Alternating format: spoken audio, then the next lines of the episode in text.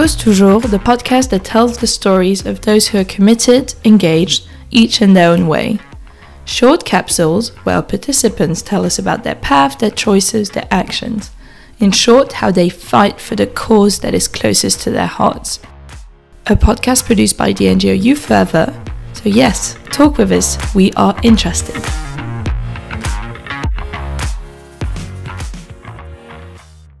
Hi, my name is Daria. I'm 20 years old. I'm American but born and raised in Monaco, and I'm going to talk about a project that I am working on right now.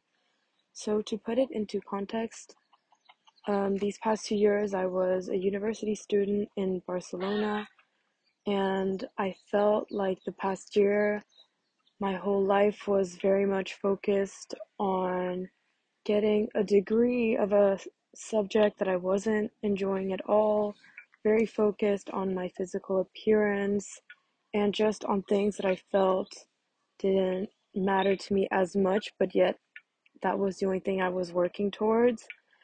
And it made me feel very anxious, and I felt this need for a change of lifestyle and just sort of the need to put myself in a situation in which I could live much more simply, where the focus wasn't towards what I was wearing, but more towards the way I felt and what I was doing that day.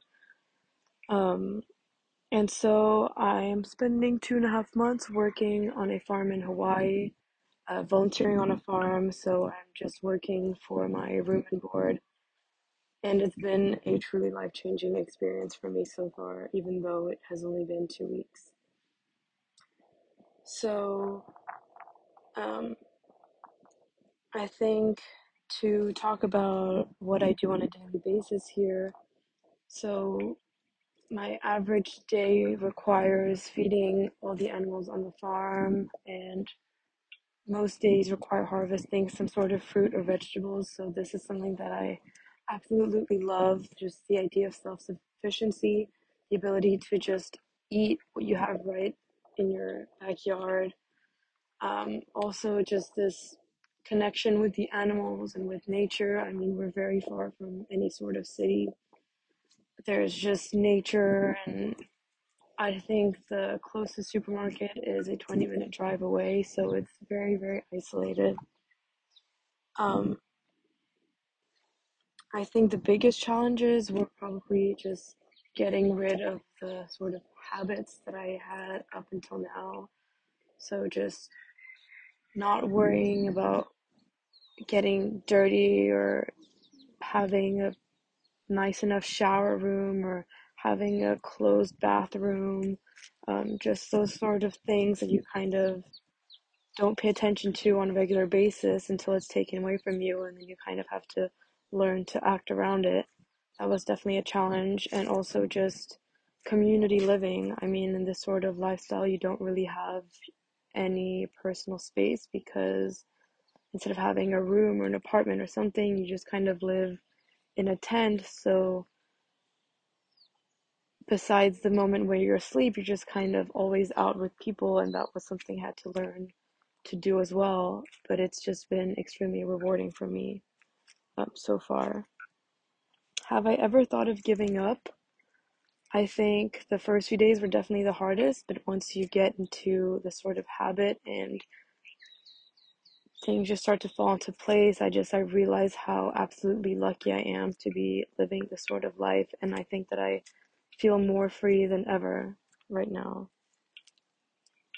Um, I think this project is definitely different from any of the others I've ever had because it's the biggest change I've ever had to go through. I mean, I went on this journey completely alone, so I did not know anyone. I didn't know what to expect um, or really how to prepare myself for it, so this was definitely a big challenge. Um, so, yes, I'm doing this alone. The people around me are just people who have decided to embark on this journey for their own personal reasons as well, and just kind of people that I meet along the way. Um, but I definitely do feel absolutely supported by them. Everybody here is just so giving and loving and patient and just smart and brave.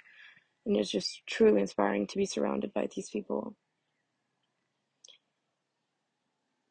I think that this is definitely an important cause because it's important to remember that some of the issues that we just dwell on daily and for a long time and just the problems that we think affect us immensely actually should not have that much of an impact on our lives because there's just so much beauty and simplicity that I think it's important to take the time and just like take a step back and realize that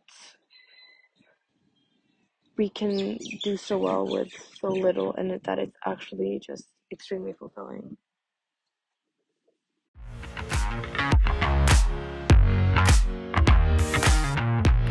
Thanks for listening. If you too want to participate to the podcast, just send us an email to contact without an S at youth-forever.com, subject Youth Forever Podcast. We will send you the guide to record it yourself. 10 minutes later, we'll receive your voice note and you're done. And to find out more about the people behind this podcast, check out the episode description or Youth Forever's website, youth-forever.com. See you soon!